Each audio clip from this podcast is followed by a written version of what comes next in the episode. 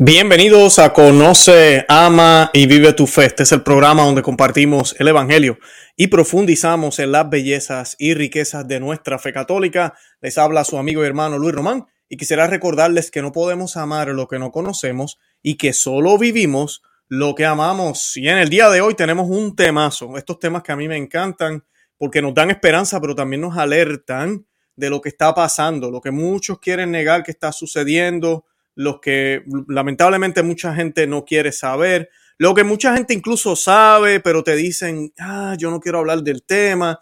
Pues de eso vamos a estar hablando hoy. Vamos a estar hablando de una venerable eh, persona o de la iglesia eh, eh, religiosa que tuvo unas visiones y fue fiel a la adoración al santo rostro de Jesucristo. Y pues ya me voy a mencionar el nombre de ella ella tuvo unas visiones sobre los tiempos que estamos viviendo hoy. Definitivamente son los tiempos que estamos viviendo hoy, eh, muy a la par con Maximiliano, San Maximiliano Colbe, eh, contra, ¿verdad? Hablando de la masonería, hablando de todo el orden mundial, de todo lo que va a estar llevándose a cabo fuera y dentro de la iglesia. Pero algo que me gusta de esta santa, que hoy vamos a estar hablando, es porque esto sucede. Y siempre se nos explica que estas cosas suceden porque Dios las permite. Y sí es cierto, Dios las permite, pero Dios también las permite hasta cierto punto.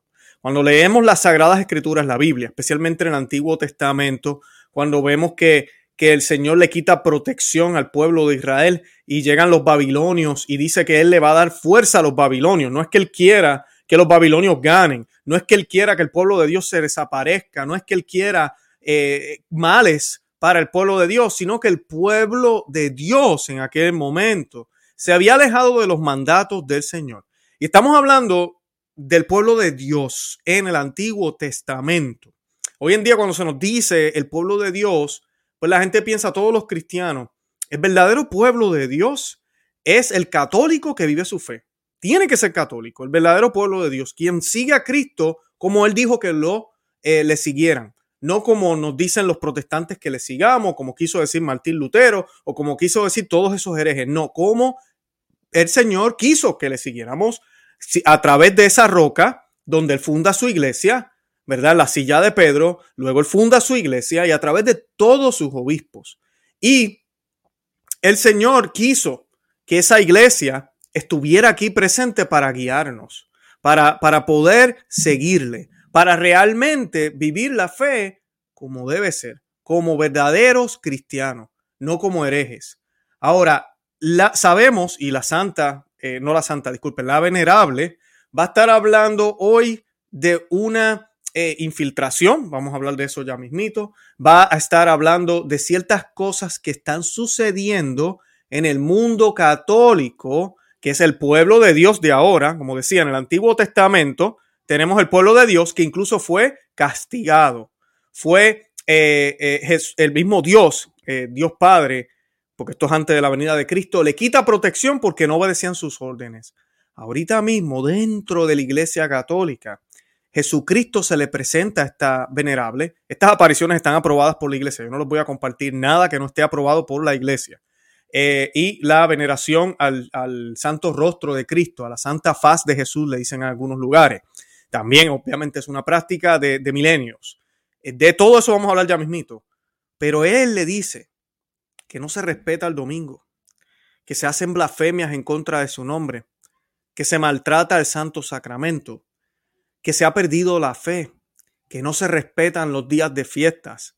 Oigan, él no está hablando del pagano que no conoce, él está hablando de nosotros los católicos. Y es que tú y yo somos sal y luz del mundo.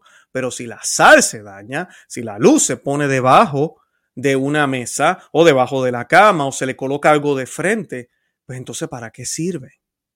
Mejor pues entonces no la tengamos. No sirve para nada. Su uso no está. Y es lo que hemos visto y lo que estamos viendo en los últimos siglos. Cómo el mundo y los enemigos de la iglesia han decidido opacar a la iglesia.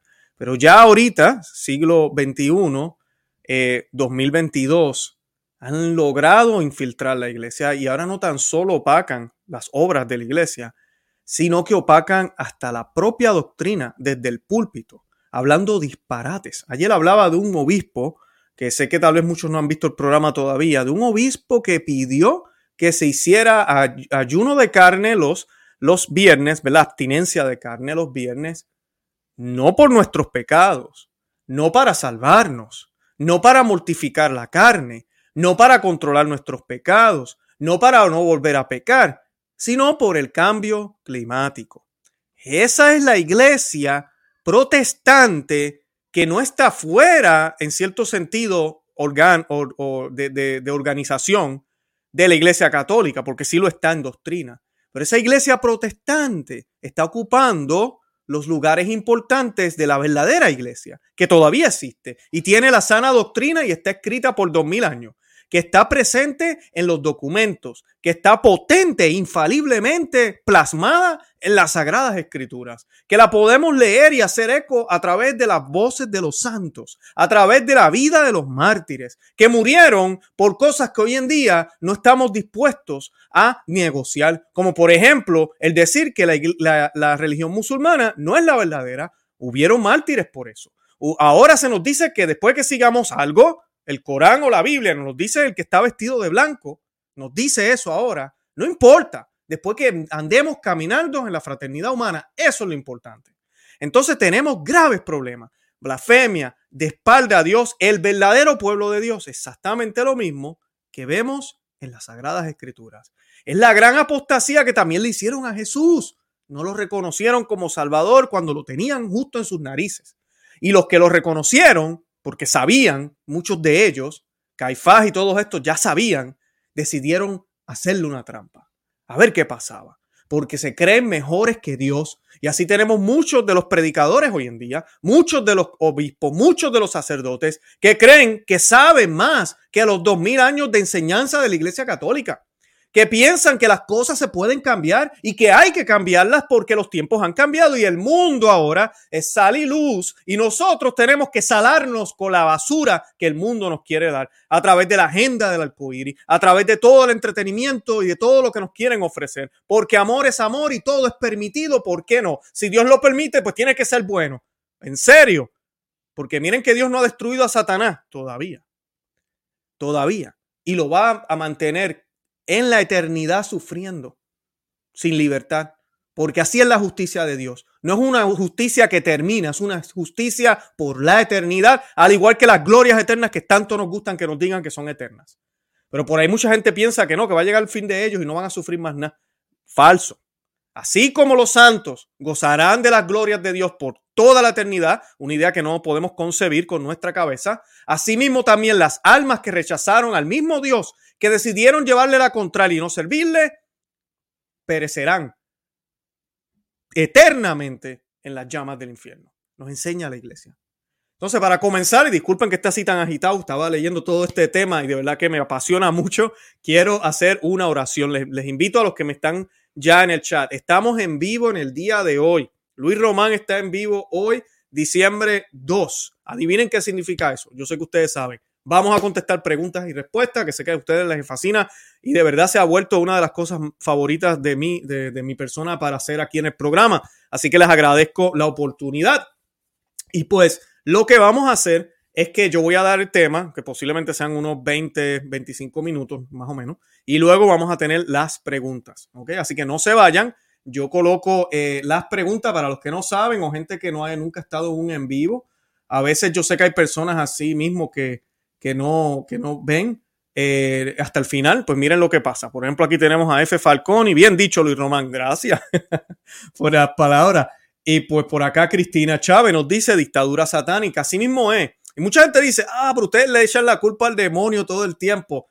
No es eso. Es que cualquier cosa que nos aleje de Dios, directa o indirectamente, está el demonio. Porque el demonio lo que quiere es que nos alejemos del verdadero Dios. Así de sencillo. Esas son las fuerzas del anticristo que están creando un caos en el mundo para, para aplanar el camino para la venida de él, del anticristo, porque él tiene que venir. Jesucristo va a venir también. Él vuelve porque lo prometió, pero también el, el, el, el anticristo, el enemigo, se va a aparecer y va a ser en un tiempo donde haya demasiado caos y no tengamos más opción que lo que Él nos ofrece sea agradable a los oídos, bueno para los que piensan que es la solución y lamentablemente muchos van a caer en la trampa, en la trampa, incluyendo a católicos. Lice Lucero me dice, grita lo más fuerte. Que seguro que si gritamos entonces. Eh, bueno, vamos a hacer la oración. Un saludo a todos. Dios los bendiga. Después yo sigo poniendo más mensajes aquí y preguntas. Eh, les invito a que le den me gusta al programa. Ya tenemos unos cientos, más de 500, 600 eh, ya en el programa. Les pido que le den me gusta, que lo compartan, que le dejen saber a otros que existimos. El me gusta, el thumbs up es importantísimo para decirle a YouTube que les gusta este programa y compártanlo, por favor, WhatsApp, Telegram, en todos esos medios. Eh, y antes que se me olvide, estamos en Adviento, apenas estamos hoy en el segundo día de Adviento. A mi segundo día de Adviento, disculpen, segundo día de diciembre. Adviento empezó desde el domingo pasado. Les invito a que lean el Evangelio de San Lucas. Hoy leímos el capítulo 2. Eh, he tenido en la cabeza quererlo grabar para Telegram o para Facebook. No he tenido el tiempo de hacerlo. Les pido disculpas. No estoy haciendo promesas tampoco. Eh, así que, pero les pido que lo hagan y terminarían el mismo 24 de diciembre. Son 24 capítulos que tiene el Evangelio de San Lucas. Creo que es una manera buenísima, además de todo lo demás que hagan para prepararse en este Adviento. Tiempo de preparación, no caigamos en la, en la herejía de celebrar la Navidad en Adviento y seguir la comelona en el tiempo de Navidad. Esa no es la idea. Y muchos católicos están celebrando, eh, lamentablemente, el Adviento como si ya fuera Navidad. Y pues el programa hoy se lo vamos a encomendar a la Santísima Virgen María. Vamos a hacer la oración eh, de San Anselmo a la Santísima Virgen María. Y la hacemos en el nombre del Padre y del Hijo y del Espíritu Santo. Amén. Oh bendita entre todas las mujeres que vences en pureza a los ángeles, que superas a los santos en piedad. Mi espíritu moribundo aspira a una mirada de tu gran benignidad, pero se avergüenza al espectro de tan hermoso brillo. Oh Señora mía, yo quisiera suplicarte que, por una mirada de tu misericordia, curases las llagas y úlceras de mis pecados. Pero estoy confuso ante ti a causa de su infección y suciedad. Tengo vergüenza, oh Señora mía, de mostrarme a ti en mis impurezas tan horribles, por temor de que tú, a tu vez, tengas horror de mí a causa de ellas. Y sin embargo, yo no puedo, desgraciado de mí, ser visto sin ellas entonces, ahora y siempre. Oh dulce corazón de María, sed la salvación mía. Estas gracias espero alcanzar de vos, oh corazón amantísimo de mi madre, a fin de que pueda veros y gozar de Dios en vuestra compañía por toda la eternidad en el cielo. Amén. En el nombre del Padre y del Hijo y del Espíritu Santo. Amén. Bendito sea Dios, bendito sea Dios. Bueno, y pues para comenzar, eh, vamos a hablar un poquito de esta venerable eh, persona o, ¿verdad? Personaje, diría yo. Me confundo y digo santa. Eh, ella se llamaba Sor María de San Pedro y fue una monjita carmelita en Tours, Francia, que reportó visiones, conversaciones con Jesús y la Virgen María, instándola a difundir la devoción a la santa faz de Jesús, al rostro de Cristo. Eh, y pues de eso vamos a hablar ahora. Esto sucedió, la, una de las la primera aparición en 1843. Eh, déjenme colocarle aquí una foto de la venerable. Es venerable, así que eso es muy buena señal. Eh, sé que se ve un poco borrosa, no encontré una mejor y habían otras que, no sé, no me, habían cositas que no me gustaban es la foto de ella, de eh, la venerable Julia, eh, perdón, eh, Sol María de San Pedro. Y el 24 de agosto de 1843, Sol María de San Pedro recibió un mensaje especial de nuestro Señor. Dice ella, Él me abrió su corazón y juntando allí las fuerzas de mi alma, se dirigió a mí con estas palabras. Escuchen bien, mi nombre es blasfemado en todas partes. Hasta los niños me blasfeman. Esas son las palabras de Cristo a esta religiosa. Hasta los niños me blasfeman. Y esto es bien eh, grande. Y yo pues quiero alertar a la gente que me están viendo. Se supone que nosotros no digamos el nombre del Señor, ¿verdad? El nombre de Jesús en vano. Y a veces tenemos la costumbre de que alguien estornuda y decimos Jesús. Cuidado, cuidado con eso. A veces estamos en algún sitio donde sea Jesús mío. Eh, cuidado, porque estamos utilizando el nombre del Señor en vano. Una cosa es tener eh, maneras de alabar a Dios y hacerlo con toda la intención. Llegamos a un lugar, queremos bendecir el lugar, queremos la presencia del Señor y decimos bendito sea el nombre de Jesús. Eso es distinto a cuando en vez de decir, eh, por ejemplo, eh, bueno, en inglés decimos wow, en español, en Puerto Rico decimos diantre, pues digo Jesús. no, pues estoy utilizando el nombre del Señor en vano. Yo no lo estoy diciendo para alabarlo, ni lo estoy diciendo para invocarlo, es que me asusté y dije Jesús. En inglés, ah, en la lengua inglesa, eh, es horrible. Las películas están llenas de la palabra Jesus y la dicen todo el tiempo. Eh, yo he sabido regañar personas, a mí no me importa si me, si me corren en el trabajo, eh, por eso, porque es que de verdad demasiado. O sea, diga otra palabra, pero ¿por qué va a decir el nombre de mi Señor? No lo puede decir así. Y pues hay que corregir a la gente. Y lo triste de esto es que son personas cristianas. Entonces, o tienen un concepto errado de, cuando dicen Jesús, no necesariamente, pues ya mágicamente estoy en oración, no, o yo lo voy a decir, es porque de verdad tengo la intención de mente, de corazón, de espíritu, de eh, pedirle al Señor que venga, de alabarlo, de adorarlo, de pedirle algo, de lo que sea. Pero si es una reacción a un estornudo, una reacción a un susto, en vez de yo decir, wow, formidable, digo, Jesús, Jesús. No, tengo, tengo problemas. Estoy diciendo, hablando el nombre del Señor en vano. Y cuando hay respeto por el nombre de alguien, cuando, se, cuando tenemos respeto, disculpen, por una persona, hay respeto también por el nombre de esa persona. Y se dice cuando es necesario. Imagínense de nuestro Dios, nuestro Dios hecho hombre. Pues claro, hay que tener esa, esa, esa reverencia. Y pues dice él que ha sido blasfemado. Dice ella que él me hizo entender que este espantoso pecado lastima penosamente su divino corazón, más que cualquier otro. Por medio de la blasfemia, el pecador maldice el rostro de Dios, lo ataca abiertamente, anula la redención y pronuncia su propia condenación y juicio. La blasfemia es una flecha envenenada, envenenada, ¿verdad? Con veneno, que siempre lastima su divino corazón. Él me dijo que desea darme una flecha de oro con la cual eh, yo pueda herir con delicia su corazón y sanar esas heridas infligidas por la malicia de los pecadores. Y esta flecha fue dada eh, por nuestro Señor a Sor María de San Pedro. Y hago paréntesis, estas apariciones están aprobadas por la iglesia, por si acaso. Esta flecha de oro penetrará deleitosamente en mi corazón y sanarán las heridas que me ocasiona la blasfemia. Que el más santo, estas son las palabras, que el más santo, más sagrado, más adorable, más incomprensible e inefable nombre de Dios sea por siempre alabado, bendecido, amado, adorado y glorificado en el cielo y en la tierra y, por todas las criaturas de Dios y por el sagrado corazón de nuestro Señor Jesucristo en el santísimo sacramento del altar. Amén. Eso fue una oración que ella eh, escribió o él se la dictó, si no me equivoco, es nuestro Señor Jesucristo. Eh, después de recibir esta oración, le fue concebida a ella otra visión donde Sor María de San Pedro, en la cual ella veía el Sagrado Corazón de Jesús herido, con deleite por esta flecha dorada, y cómo brotaban de él torrentes de gracia para la conversión de los pecadores.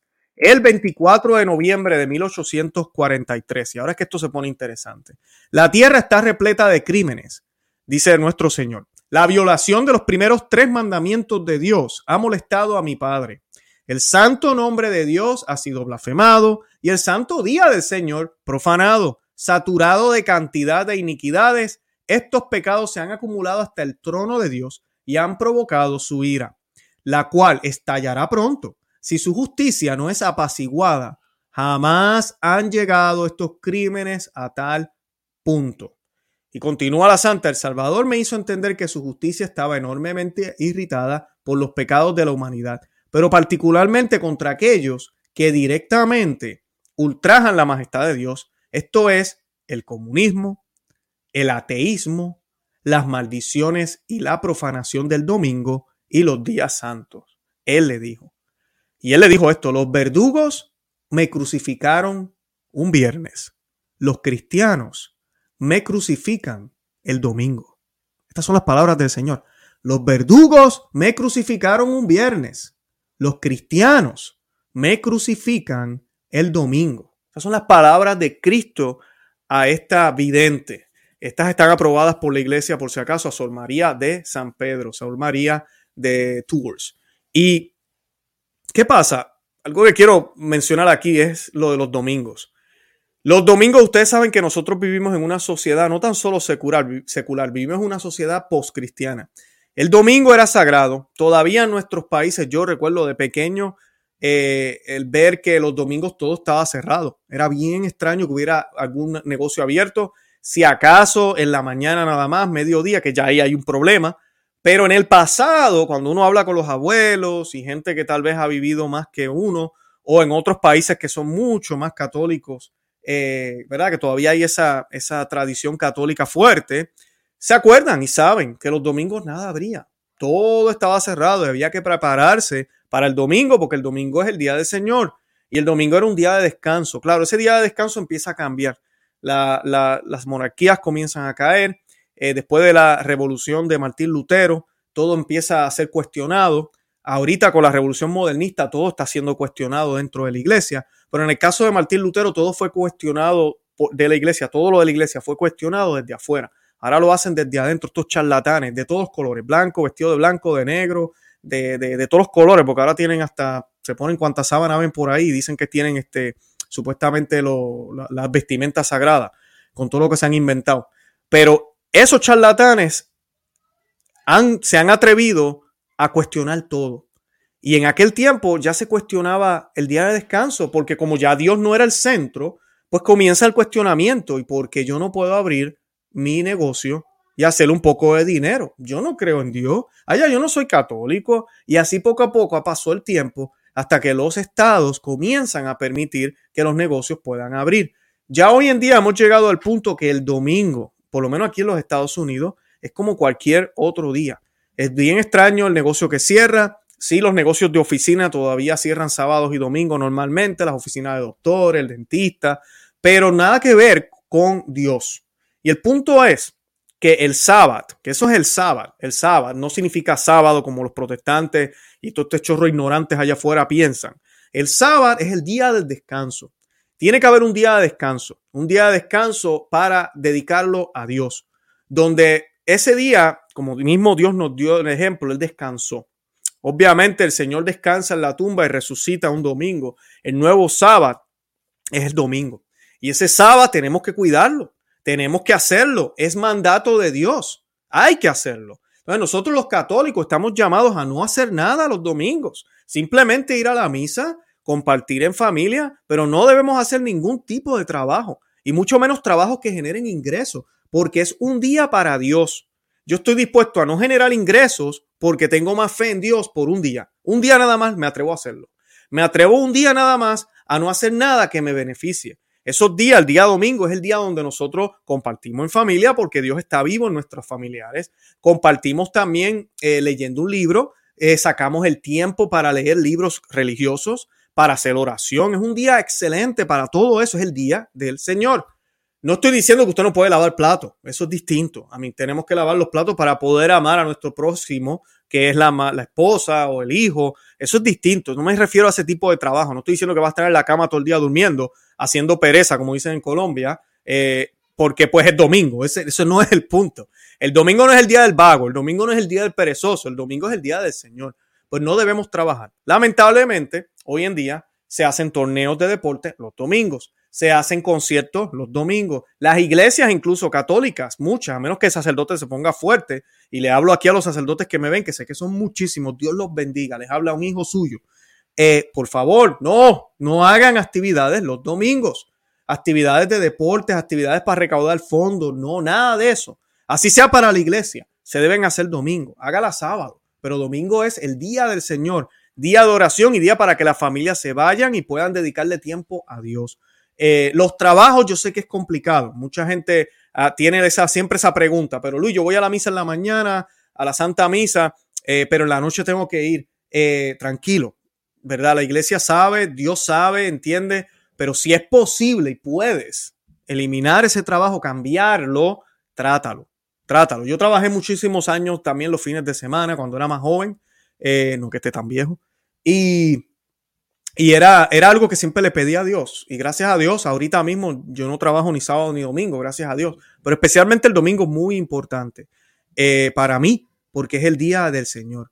Entonces traten, traten de hacer los arreglos. Eh, lo importante, así usted tuviera que trabajarlo bien temprano en la noche, es que el, el, el, ¿cómo se dice? La obligación de la Santa Misa no la podemos eh, quitar.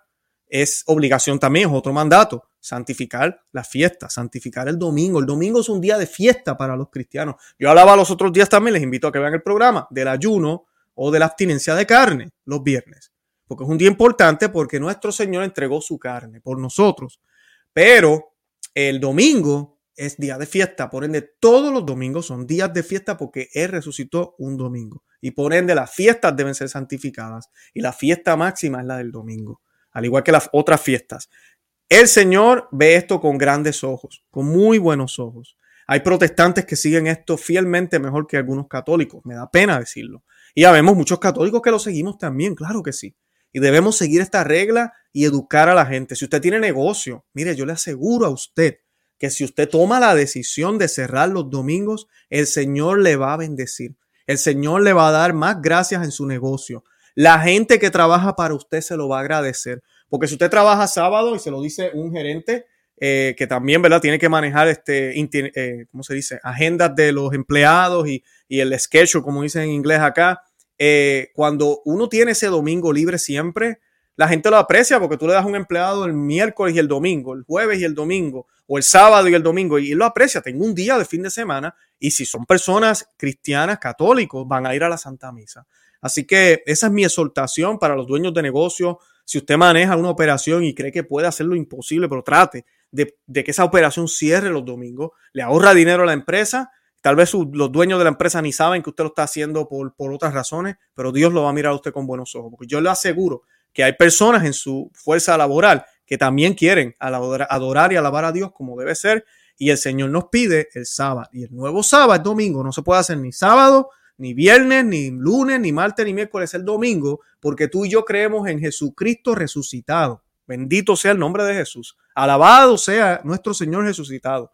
Eso, en nosotros creemos en un Jesús que resucitó. Y resucitó no el jueves, no el viernes, no el lunes, un domingo. Y ese día para mí, todos los domingos quedaron marcados porque grandemente la cruz me salvó de mis pecados y abrió la puerta del cielo. Pero la primicia de que vamos a ser resucitados, no tan solo en, espíritu, sino en cuerpo, es el mismo cuerpo Jesús resucitado de Cristo que caminó por la faz de la tierra y ahorita mismo está ya en el cielo a la diestra del Padre. Sí, en carne y hueso, porque así vamos a resucitar tú y yo también. Eh, nuestro Señor, como dije, dijo, los verdugos me crucificaron un viernes, los cristianos me crucificaron el domingo. Y en estos comunicados del cielo, él le pidió a Sol María, le pidió a Sol María lo siguiente: hacer una comunión de reparación por la profanación dominical, pecado contra el tercer mandamiento. O sea, cuando usted comulgue, ofrezca esa comunión no para usted, sino por los pecados cometidos contra este tercer, contra el tercer mandamiento. De nuevo vemos una cierta clase de precedente de los cinco primeros sábados y la comunión reparadora pedida por la Virgen de, de Fátima. Sea que tenemos una conexión aquí. Sol María de, escribe lo siguiente, nuestro Señor me ordenó comulgar los domingos por estas tres intenciones. Escuchen bien. En espíritu de expiación por todas las tareas prohibidas que se hacen los domingos como día de observancia de ser santificado. Para apaciguar la justicia divina que estaba a punto de, descargarse a causa de la profanación a los días de guardar. Y para implorar la conversión, eh, la conversión de aquellos pecadores que profanan los domingos y para lograr la terminación del trabajo laboral los domingos. Y él le habla de nuevo de las blasfemias. Y como ustedes saben, la masonería, ¿verdad? Siempre, y no solo la masonería, eh, muchos grupos eh, no este, seculares odian a la Iglesia Católica. Lo que se trata de hacer ahora, usted ve las noticias y usted dice, ¿cómo es posible que hemos llegado hasta aquí? Se permite eh, cualquier tipo, le llaman ahora tipos de familias, se permite cualquier tipo de unión, se permite creer lo que queramos, incluyendo el satanismo, se promueve el satanismo en las escuelas. Nuestra sexualidad ahora eh, no es una responsabilidad, algo que debemos tratar con mucho cuidado, sino que todo el mundo puede hacer lo que le dé la gana con el cuerpo. Hay cuanto juguete usted quiere imaginarse, cuanta moda usted quiere imaginar, y se le predica a niños de 5 años que su cuerpo es su cuerpo y que pueden tener sexo si lo desean a cualquier edad. Hay de mí como papá, así en algunos países están ya. Si me atrevo a hablarle a mis hijos de abstinencia sexual, de virginidad, eh, de tener una sola pareja, uh, no, problema. Ah, que no les has hablado de los condones que no les has dicho cómo eh, tomar la pastilla, que si sucede, cómo, eh, ¿verdad? Sucede el embarazo, cómo eh, mitigarlo. No le has dicho nada de eso. No, no, no, espérate. Tú tienes problemas, estás maltratando a tu hijo. Eso nos dicen ahora. estamos viviendo en un mundo donde se nos promueve toda esta libertad, que es un libertinaje. Por eso el liberalismo es pecado. Les recomiendo ese libro. El liberalismo es pecado, completamente pecado. y es esta libertad que no es cierta no es una libertad. Porque estos bandidos, que son los enemigos de Cristo, motivados por el anticristo que no ha llegado, ellos creen que el problema no es el ser humano, que el ser humano nació bueno. El ser humano es bueno siempre. El problema es la sociedad que lo corrompe. Todo lo que hay alrededor lo corrompe. Entonces, estas eh, expectativas tan altas que la dichosa Iglesia Católica le ha impuesto al mundo, ese falso Dios que se imaginan, eh, todas esas dogmas inmorales, encierran al hombre y no le dan la libertad que él desea. Si quitamos todos esos problemas y dejamos que el hombre florezca y que decida por sí mismo, vamos a acabar con todo esto. Porque no es que el ser humano sea malo, el ser humano reacciona debido a las circunstancias que le ha tocado vivir. Si cambiamos las circunstancias, vamos a poder florecer. Eso es lo que creen todos estos charlatanes. Cuando el cristianismo nos dice lo contrario, el cristianismo nos dice que vivimos, venimos a un mundo caído por culpa del pecado y que por ende tendemos, tenemos tendencias al mal. No dice que somos buenos, tenemos tendencias al mal. Incluso el rito del bautismo tradicional, que de por sí el, el, rito del bautismo tradicional se hace un exorcismo al bebé. Y usted dirá, ¿cómo es posible que se le haga un exorcismo? En el rito nuevo también se habla de exorcismo, pero no, jamás ni, nunca es lo mismo. Y se trata al bebé como enemigo de Dios. Enemigo de Dios. Somos enemigos de Dios, aunque somos criaturas de Dios, pero somos criaturas en enemistad con Dios. Así se cree. Así nacemos. Entonces, ¿qué, ¿cómo se puede arreglar esto? Pues necesitamos un Salvador. Ese Salvador ya vino.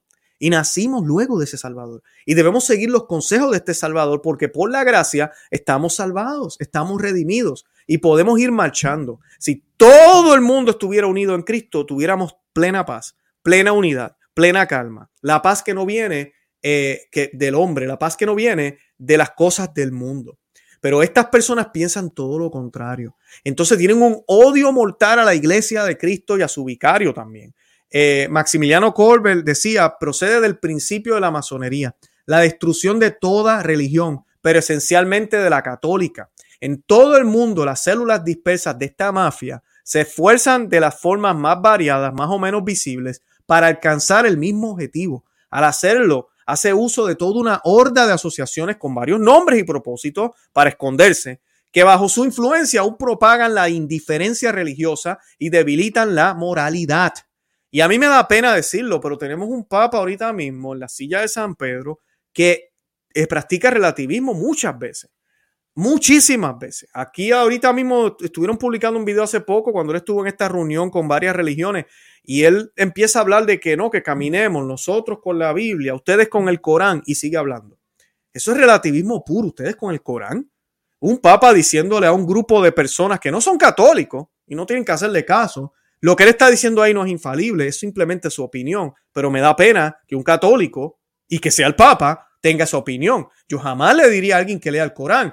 Yo no le puedo imponer la fe de, Cristo, de, nosotros, de la Biblia, de Cristo y de todo lo demás. No puedo hacerlo, pero te aseguro, amiga y amigo que me escucha, que sin ningún miedo le voy a decir, hey, tú quieres ir bien, a este es el que tienes que seguir, a Cristo, el verdadero Señor, Dios de señores, a mi Señor de señores, Rey de reyes, al verdadero lo que tú sigues no es verdadero. Y no es que te quiera atacar, pero no es verdadero.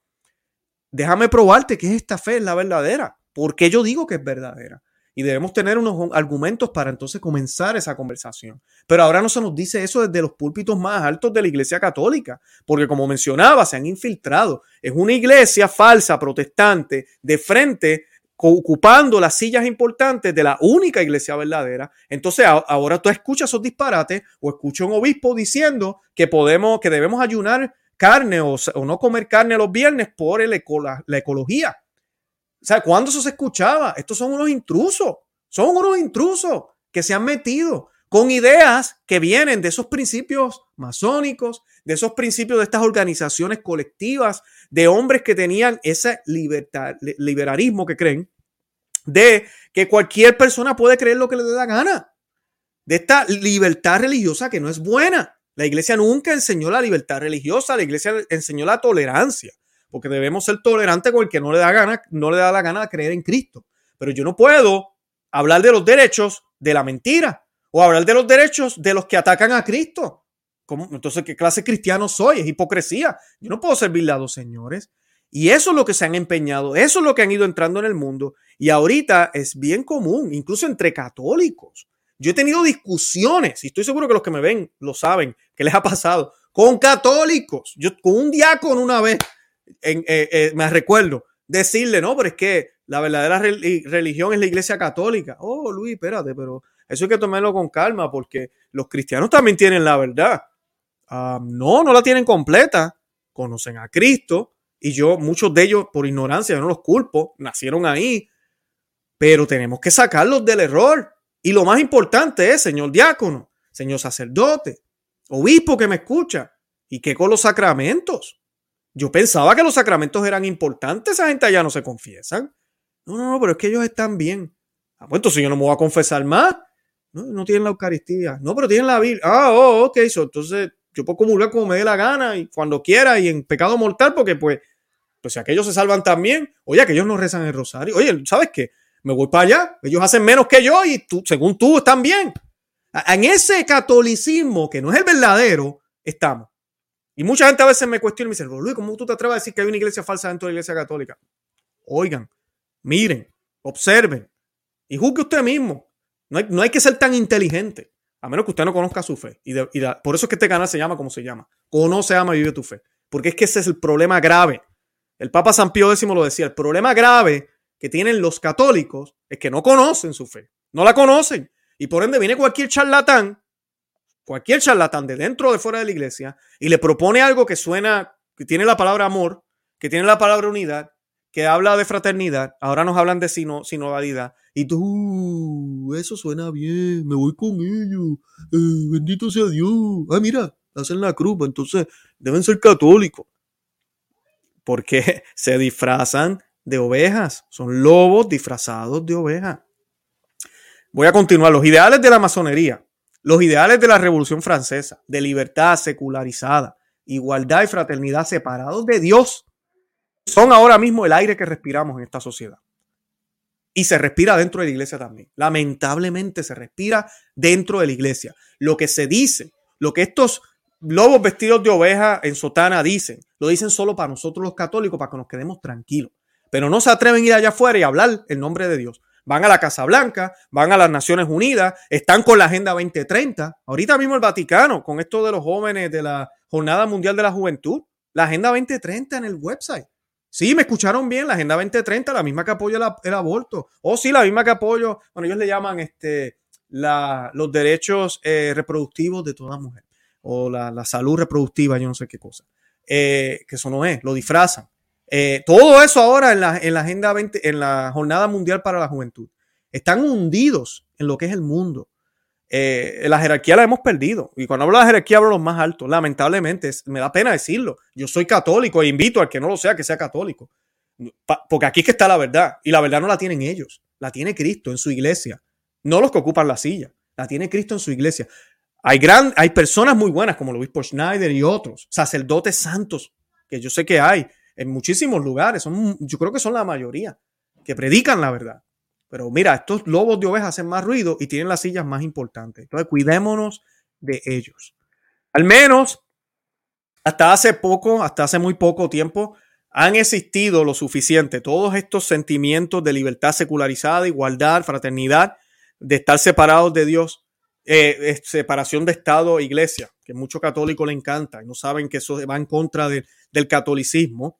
Eh, han estado tanto tiempo en nuestras vidas que ya no nos imaginamos una, una, un mundo distinto. Se han encargado de desmoralizar a las naciones que alguna vez fueron cristianas y hacernos a todos mundanos y complacientes. Pero ahora parece que han logrado su propósito y el espejismo de estos ideales, que suenan nobles, se está derrumbando en el totalitarismo y la revolución, que es lo que estamos viendo. Si usted mira en California, hay unas zonas en California, no sé si ustedes lo saben, pero allá en California aprobaron unas leyes donde se le permite a la gente, si no me equivoco, poder ah, robar, eh, siempre y cuando no sea más de mil dólares, eh, la persona no la arrestan. Si no me equivoco, en California, no recuerdo el county ahora, no es en todo California. Y hay videos, usted váyase a Twitter, váyase a otros lugares y verá eh, que entran a la tienda Apple, por ejemplo, y se empiezan a llevar teléfonos y cosas y nadie hace nada. Incluso los empleados se ven en los videos aguantando a la gente para que no se metan con ellos, porque es que en eso estamos. Si la persona quiere robar, ¿por qué lo queremos detener? O sea, hemos llegado ya a, lo, ridículo. Que todo esto se va a caer si esto sigue así. Y es, eh, es la época perfecta para que llegue el anticristo. La revolución como castigo por la blasfemia. Ahorita hablábamos de la blasfemia con la santa. Eh, a mí, con la santa, no, con la, con la venerable. Eh, María, María de San Pedro, si no me equivoco. Si sí, María de San Pedro en el 1843. Ahora voy a hablar del castigo que Jesús envió, porque él le habló de que había unas penas que él sentía por la blasfemia y de que la ira de Dios estaba uh, al tope, ¿verdad? Eso fue en 1843. Que yo a veces pienso, yo digo, wow, yo pensaba que el domingo se observaba mejor en aquella época, parece que no, pero ahorita mismo es peor. Es, es, más, es más peor, iba a decir yo. es, más grave, es más grave en esta época. Y lo que vemos aquí, lo, yo estoy de acuerdo con muchos autores, es que esta revolución que estamos viviendo ahora es el castigo. El castigo ya llegó. Pero yo lo que quiero es que ustedes entiendan que no podemos siempre estar apuntando el dedo hacia allá. Definitivamente los paganos, como dice mi sacerdote, cuando decimos paganos nos referimos a la gente que no cree, eh, tienen culpa. Oh, definitivamente. Pero ellos no saben, muchos no saben. Más culpa tenemos nosotros, que sabemos y no hacemos nada no hablamos y seguimos tolerando liturgias sacrílegas, seguimos eh, tolerando una misa que no es católica, seguimos tolerando la comunión en la mano, seguimos tolerando los abusos litúrgicos, seguimos tolerando la pachamama y otras cosas en las iglesias, seguimos tolerando los bailes indecentes dentro de las parroquias, seguimos tolerando que el tabernáculo esté en un closet al lado y no en el altar como debe ser seguimos tolerando la mala, música, música del mundo, así tenga letra de Dios, con una tambora, guitarra, eso es música del mundo. Muchos papas hablaron de eso, incluyendo Juan 23. Eh, hablaban de eso, de cómo el latín debería permanecer y lo de la música. Y ahorita nos hemos mundanizado de una forma horrible. La vestimenta que utilizamos a veces cuando vamos a las iglesias. Y fuera de la iglesia también tenemos que dar testimonio. No se trata de yo vestir bien bonito para la iglesia y cuando salgo afuera estoy enseñando todo. Esa no es la idea. Tenemos que ser modestos todo el tiempo. Eh, esa es culpa de nosotros. Blasfemamos con nuestra vista, nuestros oídos, nuestro cuerpo y sobre todo con nuestras obras, con nuestra falta de obrar para poder atraer más personas a la verdadera fe católica. Y esto ha empeorado. Y esto tiene que ver muchísimo con lo que habló ahorita, con Son María de San Pedro porque ella le Jesús le advirtió a ella que estaba a punto de castigar al mundo por todas las blasfemias. Ahora ella, él, ella va a tener una idea, un plan para contratar, contraatacar esto. Eh, él le advirtió que estaba a punto de castigar al mundo por todas las blasfemias públicas y universales, en particular contra el nombre de Dios, contra su iglesia católica y la profanación de los domingos. Los que se acaban de conectar, les agradezco que estén aquí conmigo. Eh, yo de ahí un catecismo brutal de todo esto, así que les pido que vean el repetido ha sido un programa muy bueno, eh, gracias a Dios. Me siento muy satisfecho con todo lo que he podido compartirles. Si a usted está de acuerdo conmigo, por favor, déle me gusta. Ya somos 1.400 personas conectadas al, en vivo.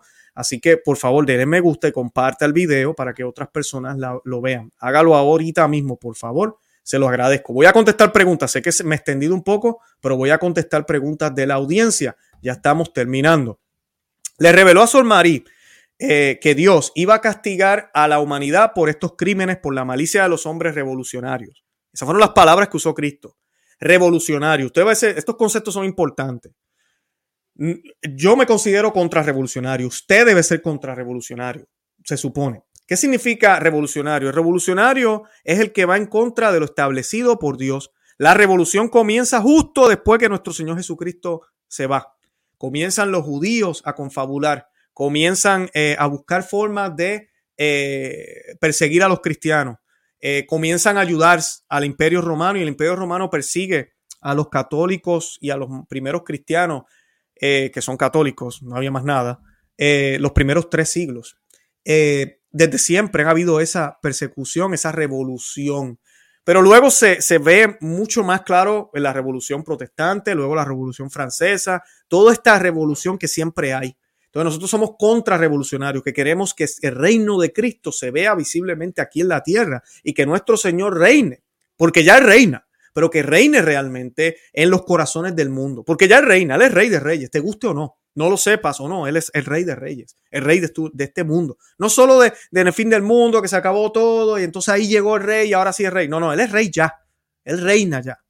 Entonces, Él habla de esto, de los hombres revolucionarios y particularmente del comunismo. Ni siquiera tenemos que mencionar aquí, ¿verdad? Que ya lo he hablado en otros programas, los errores de Rusia y Fátima. Quizá todo esto sonaba pintoresco hace 10 años, como estaba diciendo ahorita, eh, pero ahorita mismo esto se ve extremadamente real. La respuesta eh, que tuvieron o que tuvo eh, esta santa es muy interesante. Bueno, no santa, venerable. Ay, disculpen. La primera, tenemos que orar. Y sé que mucha gente me dice, ah, ya va con la oración. Bueno, la oración es importante. Todo empieza con la oración, pero no podemos quedarnos en la oración. San Pablo nos dice en la carta a los romanos, dice, no devolváis mal por mal, si os es posible, en cuanto, en cuanto esta está en vosotros, tened, tened paz con todos los hombres. No os venguéis vosotros mismos, amados míos, pero den lugar, no den, den lugar a la ira, porque escrito está, mía es la venganza, yo pagaré, dice el Señor. Pero si el enemigo tuviese hambre, dale de comer. Si tiene sed, dale de beber. Eso está en Romanos 12. Disculpen que no tengo los versículos aquí.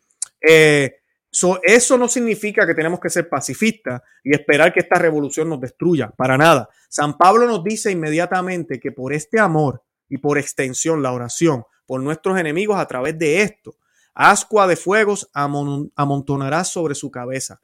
No te dejes vencer por el mal, sino vence al mal con el bien. O sea que no estamos hablando de que no vamos a luchar, pero vamos a luchar con el bien. Sol María de San Pedro lo vio de la misma manera hablando de las oraciones de reparación a la santa, al santo rostro que nuestro Señor Jesús le reveló. Déjenme mostrarle aquí una foto del santo rostro. Ella promovió la devoción al santo rostro de Jesús, a la santa faz de Jesús. Y proceder a entrar al campo de batalla fortificado con la cruz y los demás instrumentos de, de tortura de nuestro Señor como mis armas de guerra, nivelando su, su, su poder vencedor contra los atrincheramientos militares del enemigo en la forma en que él me enseñó. Y pues eh, el éxito eh, de esto no está garantizado. Aquí está la realidad de las cosas. Estamos en medio de una revolución global que avanza a buen ritmo, aparentemente con pocos obstáculos en su camino. Muchos atribuyen estos a los poderes oscuros del infierno y están seguros de que quienes imponen esta revolución están siguiendo y son asistidos por demonios. Pero incluso si esto es cierto, y ciertamente lo parece, por todo tipo de razones. Las personas que realmente lo imponen son seres humanos, de carne y hueso como tú y como yo. Ciertamente, una revolución solo necesita un pequeño número de hombres muy dedicados y tal vez podríamos conceder que esos hombres son casi irredimibles, aunque nada es imposible para Dios. Pero la imposición de esta revolución requiere también de un mayor número de hombres menos dedicados, ¿verdad? De un número de hombres menos dedicados. Estas personas necesitan que sus malvados amos las mantengan a raya, o sea, apoyados, ya sea con amenazas o promesas, pero son partes móviles y tienen familias, amigos y recuerdos cómo era la vida. Simplemente no es posible que las fuerzas del mal tengan la completa seguridad de que estos hombres, quienes no poseen, como podrían poseer a otros, continuarán cooperando en esta locura fe antihumana, eh, ¿verdad? Que es una revolución anticristiana. Los demonios no cambian de opinión, los humanos sí lo hacen. Los humanos tienen un punto de quiebre en el que dicen basta y con el poder de la gracia obtenido a través de nuestra oración y acción, ellos lo harán. Una cadena es tan fuerte como su eslabón más débil. A medida que más y más personas sufren los efectos de todo lo que está sucediendo, de todas las cosas locas que estamos viendo en la televisión y todas las leyes que no tienen ningún tipo de, sentido, se van a estar dividiendo ellos entre ellos mismos. se va a estar viendo el caos y ahí es donde está la oportunidad. ¿Podemos realmente decir que los poderes del mal están en control de estas cosas? No podemos. Su éxito no está garantizado. Y de hecho, ni siquiera necesitamos despertar, despertarnos de los personajes más malvados de esta terrible obra. ¿Quién hubiera pensado que el brutal Saulo de Tarso se convertiría en San Pablo, el apóstol de los gentiles, un hombre que perseguía a los cristianos, al igual que nos persiguen estos, esta élite? Dios puede hacer cosas más, más extraordinarias todavía cada respiración que toman, cada latido de sus corazones, está, estas cosas solo son posibles porque Dios Todopoderoso las permite y sostiene a estos hombres malvados. Creen que son tan poderosos, pero solo continúan existiendo para la mayor gloria de Dios y porque Él así lo quiere. Ellos también son humanos, endurecidos por la gracia definitivamente, pero digamos que esa gracia tan segura y efectiva también va a estar a favor de quienes aman verdaderamente a Dios. Es lo que hablaba de los babilonios y el pueblo de, Israel al principio del programa. Sé que muchos han conectado ahorita, les pido que vean el repetido, pero dice las Sagradas Escrituras que, que Dios le dio fuerza a los babilonios. ¿Por qué? Porque el pueblo de Dios le había dado de espalda a Dios. Entonces nosotros lo primero que estamos llamados es a reparar pero también hacer ver a otros. Si usted es nuevo en mi canal, que ojalá comience a darse cuenta que muchas de las cosas que tal vez te han dicho en la iglesia católica, en tu parroquia, no son correctas. La iglesia católica tiene la verdad, yo soy católico, pero hay que escoger las parroquias con mucho cuidado, porque ahorita se nos está enseñando la ecología, se nos está enseñando que todo es bueno, que cualquier religión salva, que el ecumenismo es lo más importante y la fraternidad humana, y que sigamos un diálogo indefinido sin ninguna conclusión, donde vamos a seguir caminando, no sabemos a dónde, en círculo por toda la eternidad, y que eso es lo que parece que Cristo quiso cuando murió en la cruz. Y eso no es el Evangelio. Ese no es el Evangelio. Tenemos que pedirle a Dios que nos ilumine y nosotros ser dóciles para seguir la voluntad de Dios. Bueno, yo con eso voy terminando, voy a contestar preguntas. Gracias a los 1500 que están conectados conmigo en el día de hoy. Yo casi nunca hago en vivo los viernes. Me gusta muchísimo hacerlos en vivo porque puedo contestar preguntas. Yo brevemente quiero hacer unos anuncios. Primero, suscríbanse al canal aquí en YouTube. Conoce a Vive tu Fe. Denle me gusta al, al programa. Así me ayudan a los thumbs up, al, al, dedo, ¿verdad? Como se ve así, por favor.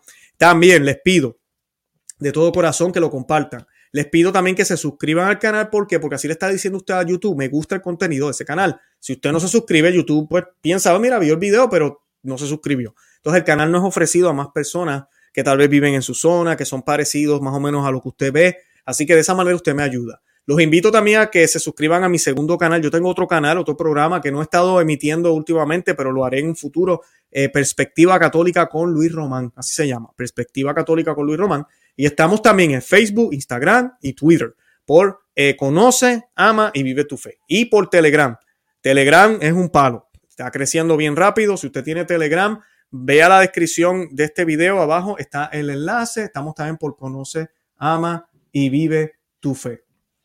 Eh, bueno, eh, vamos a ver aquí. Les pido que escriban eh, preguntas para que así podamos este, compartir las preguntas y responder. Aquí acabo de bloquear a alguien que está insultando a la Virgen María, así que no se preocupen, se nos meten a veces esta gente que no deberían estar aquí metidos, pero ya, ya lo bloqueamos. vamos a ver.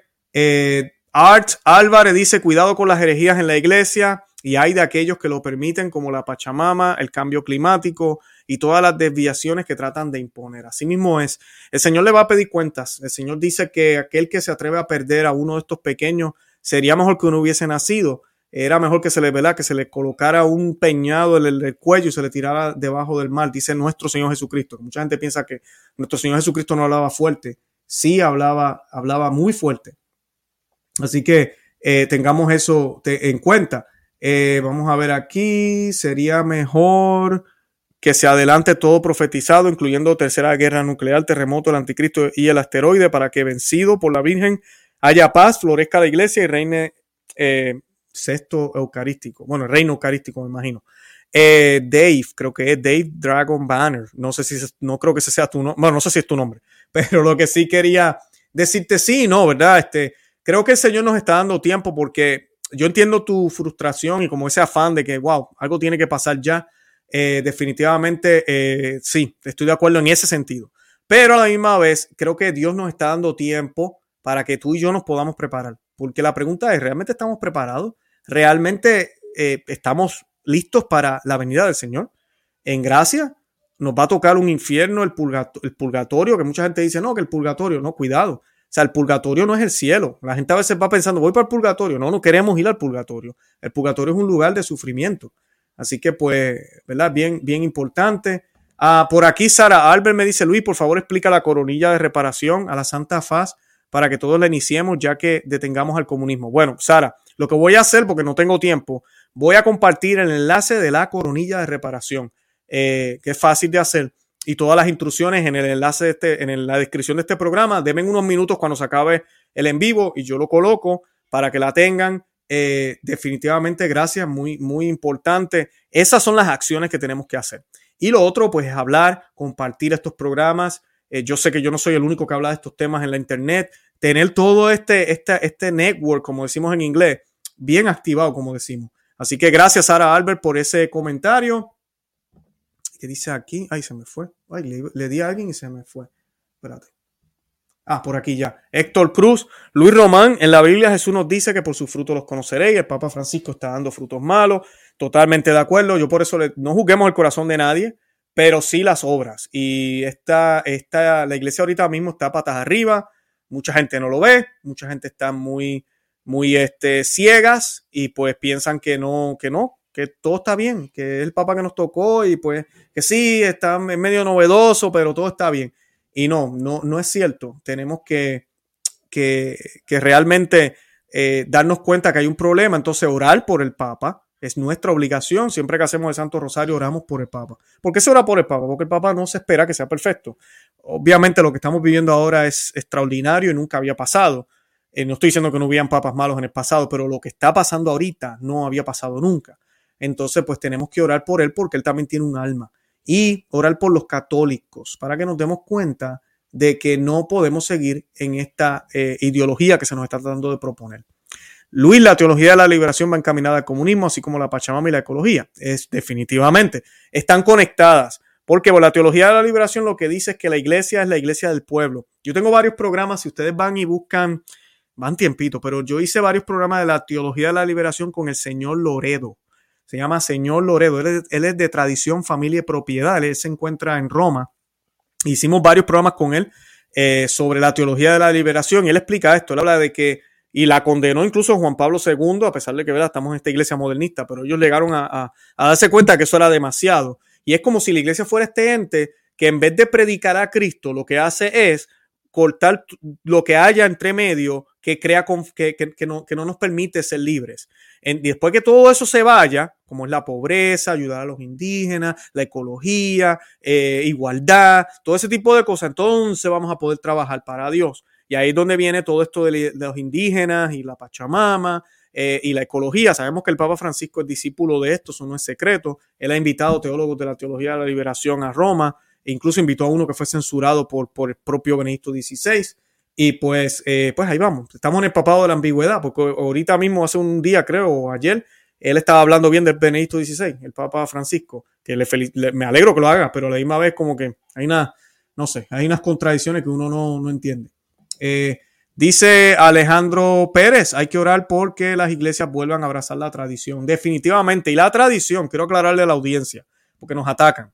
Por ahí el, eh, el, señor vestido de blanco decía los otros días que hay gente, hay grupos que defienden la tradición y se quieren quedar estancados y no quieren mirar para adelante, quieren que las cosas sean como eran antes y no podemos ser así, una iglesia no se puede quedar quieta. Eh, eso no es tradición. Yo nunca he dicho que la iglesia se quede quieta. Nadie busca que la iglesia se quede quieta. Esos son este lenguaje que usan para dividir y conquistar. Tengamos cuidado con eso. Eso no viene de Dios. En la tradición debe ser todo católico. Este, nosotros tenemos la tradición, las sagradas escrituras y el magisterio. Es una mesa de tres patas, como dicen algunos teólogos. Eh, y la tradición es lo que siempre se enseñó. La manera en que se enseñó puede cambiar y va a cambiar y ha cambiado. La forma en que se llevó también. ¿Quiénes lo llevaron? Todo el tiempo cambió. Pero eh, nosotros tenemos que darnos cuenta de que sí podemos cambiar eso, pero no podemos cambiar el mensaje. El mensaje no puede cambiar. Si Cristo es el Salvador para todos y no hay más Salvador, yo tengo que decir eso. Incluso en estos tiempos de múltiples religiones. En estos tiempos donde pareciera que tu verdad es tu verdad, mi verdad, mi verdad, date quieto, nadie... No, yo tengo que decir eso. Entonces cuando vemos que los papas, porque no solamente este papa, pero muchos obispos y papas también, ahora oran con paganos y hacen oraciones eh, interreligiosas cuando eso antes no se hacía. O es que antes la gente no entendía, es que antes los papas eran unos, ahora son más humildes. No, es que nos hemos alejado de la tradición. Ahora entendemos que una oración de un pagano es válida también, al igual que la mía, por Cristo. Cuando la única oración que vale y el único camino que llega al verdadero Dios es Cristo, porque Él lo dijo. Él dijo, yo soy el único camino, verdad y vida.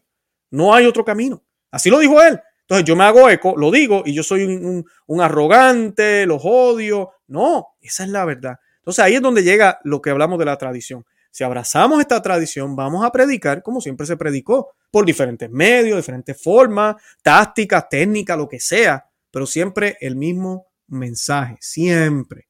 Y esta gente no se dan cuenta que se han ido bien lejos, no están con la tradición ahorita mismo en, mucho, en muchos lugares. Así que pues eh, tengamos, tengamos mucho, mucho cuidado.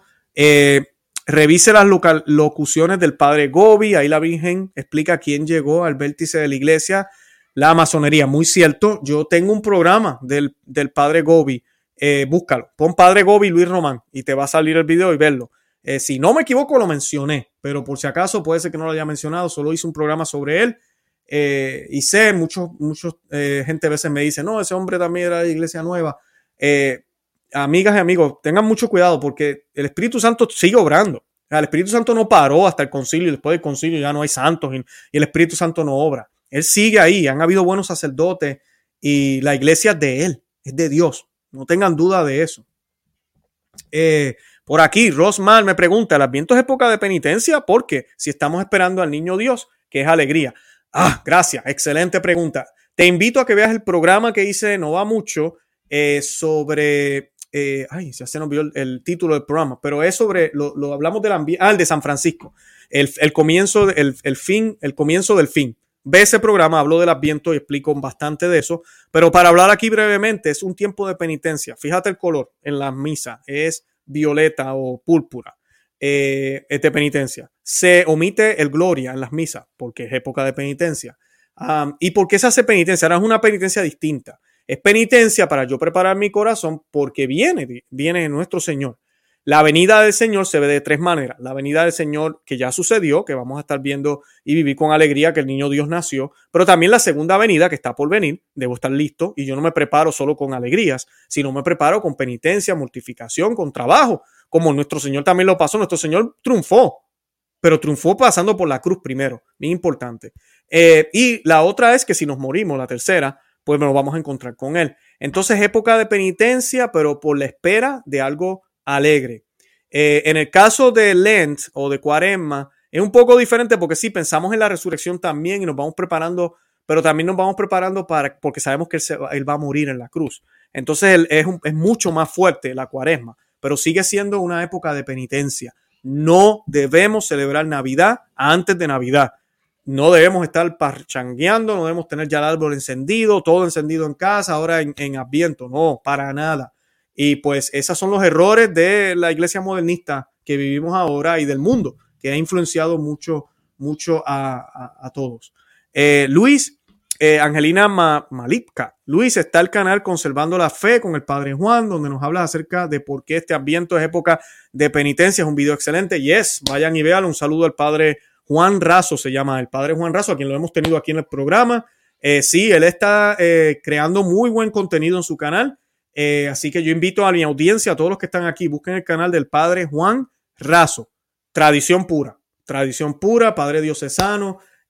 Muy bien, de verdad que sí. Verdadero catolicismo. Si usted está buscando, yo no les voy a recomendar cualquier padrecito, ¿no?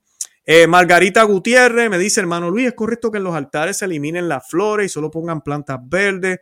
Últimamente veo esa moda en muchos canales, incluso de buenos sacerdotes. Ah, esto de las plantas es muy nobusoldo también. Eh, yo no le veo, no, no sé, ¿verdad? No, no te voy a decir que es malo, pero pues depende de dónde las están colocando, eh, porque el altar no debería tener nada que no sea lo, de, lo que se va a utilizar para el santo sacrificio de la misa. Buenos sacerdotes, bien reverentes, usualmente no colocan nada en el altar, solo las velas, eh, si es no soldo estoy hablando, solo las velas y la cruz, que se supone que esté en el centro. Eh, eso es todo. Si es misa tradicional, como el altar está pegado a la pared, pues lo mismo, no hay nada ahí. Yo sí he visto en iglesias donde se utiliza el altar mayor, he visto plantas también a los lados, pero en el altar altar, que es en el centro, esa parte de ahí no hay nada. Se supone que no haya nada. Lo bonito de la misa tradicional es que todo se hace aparte del altar. Eh, yo he estado en misa novusoldo reverentes muy, muy bien celebradas, donde el sacerdote no hace nada en el altar, solo lo que toca en el momento de hacer el canon romano y de hacer eh, la consagración. Todo lo demás lo hacen en un ambón aparte, eh, porque si no el, altar se convierte como un escritorio, parece una mesa donde él pone la Biblia, hace la prédica, habla, y, eso le quita el verdadero sentido. Así que pues espero, espero haber eh, contestado eh, tu pregunta. Ay, eh, Gilma me escribió esto y yo lo mencioné hace un minuto. Les invito a leer el Evangelio San Lucas, prepararnos a la vida de Jesús. Definitivamente, hoy es segundo de, el día segundo del mes de diciembre. Tiene 24 capítulos San Lucas. Si usted empieza ayer, o sea que hoy le hace el capítulo 1 y 2 de San Lucas, que no son tan largos, eh, y después lee un capítulo todos los días, va a terminar todo el Evangelio de San Lucas para el 24 de diciembre. Tremendo. Y así pues ya tiene algo más de lo que, de lo que debe, de lo que quiere hacer, ¿no? Eh, acá me dice cuántas velas deben ser. Bueno, es que no busoldo. la misa no es bien difícil. Eh, normalmente, dependiendo, en la tradicional, usted ve siempre son las seis velas y, y, tiene las dos de abajo, ¿verdad? y se ve todo muy bonito. Eh, en el caso del Novo Sordo, uno a veces ni sabe qué rayos están haciendo, porque se supone que haya la misa alta y la misa baja. Y en el Novo Sordo la hay también, pero como que no se nota. Uno lo nota más en la semana, eh, a veces. Si usted va a misa nueva, que les recomiendo, yo tengo el enlace aquí en la descripción, eh, donde hay un listado de parroquias que están en comunión con Roma, incluyendo también la Fraternidad San Pío X, la Fraternidad San Pedro, el Instituto de Cristo Rey, el Buen Pastor, que se encuentran en Bogotá, Colombia, que mucha gente me decía, no, en Colombia no hay misa. Si hay misa tradicional, eh, pues eh, ahí están toda esa información, eh, pues no va a tener ese problema. Yo he visto parroquias que ponen las velas en un solo lado, eso está mal. Usualmente se supone que sean dos si es una misa normal, no es la misa alta. A veces ponen uno en cada esquina. Es bien confuso con la misa, con la misa nueva. Yo tengo un programa que tengo que hacer con un hermano que invité aquí hace un tiempito y tengo que invitarlo de nuevo, Orlando Guero, Quero. Eh, y vamos a estar hablando de eso un poco más porque yo a veces hasta me confundo, pero vamos a estar hablando de eso porque él, sabe muchísimo de eso. pero sí, lamentablemente con esto de las velas también hay mucho, mucho abuso. Aquí me escriben saludos desde Colombia. Uy, yo me tengo que ir, llevo una hora, una hora y ocho minutos, no me di cuenta.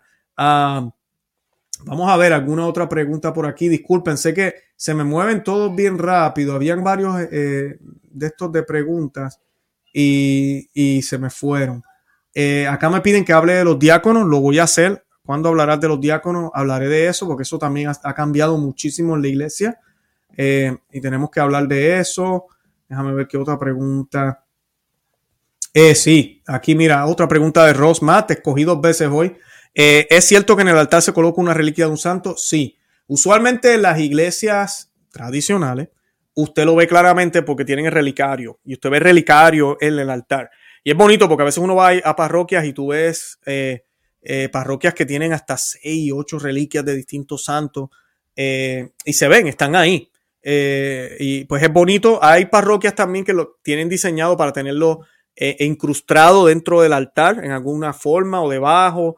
Eh, usted tiene que preguntarle a su sacerdote si en su parroquia no hay una reliquia de un santo, algo tiene que hacer el sacerdote, de verdad, porque se supone que esté ahí, aunque se, se ha permitido ahora en esta iglesia modernista que no es necesario, pero se supone que sí esté. ¿Por qué se hace?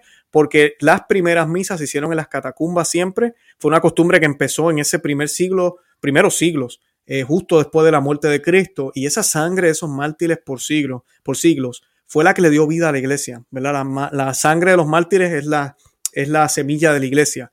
Y ellos, ellos celebraban, eh, y no se dice celebrar, ellos escuchaban la misa eh, en las catacumbas, en las tumbas de, los mártires. Y pues siempre hubo ese sentido de que hubiera una reliquia luego cuando las iglesias se comienzan a abrir. También hay unos pasajes en Apocalipsis que habla de esto, de, la sangre junto con la sangre del cordero. Y pues si uno lee el Apocalipsis, la Santa Misa católica está descrita en el Apocalipsis. Entonces, pues también hay una, hay una, un seguimiento de eso, una manifestación muy clara de lo que, de lo que la fe nos enseña. Bueno, gracias, Rosmat. Eh, vamos a ver aquí. Eh, me están preguntando por el Monseñor eh, Isidro. Déjenme a ver si se me da la entrevista. Ahí vamos. Sé que hay muchas sugerencias, se los agradezco.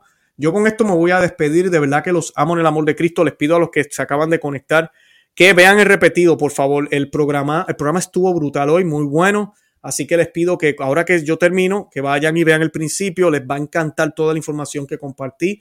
Eh, sobre, sobre todo esto de la élite mundial y sobre eh, la venerable Sol María de San Pedro y cómo ella nos habla de qué tenemos que hacer en estos tiempos para luchar contra esto que ya se veía. Y estamos hablando de los 1800 que está evidente, que está aprobada por la Iglesia Católica, vio todo esto. También les invito a que se le den me gusta al programa, a los que están ya, a los 1600 que están conectados, y que por favor compartan el programa con otros. Y nada, de verdad que los amo en el amor de Cristo y Santa María, ora pro nobis. Que Dios me los bendiga. Bye bye.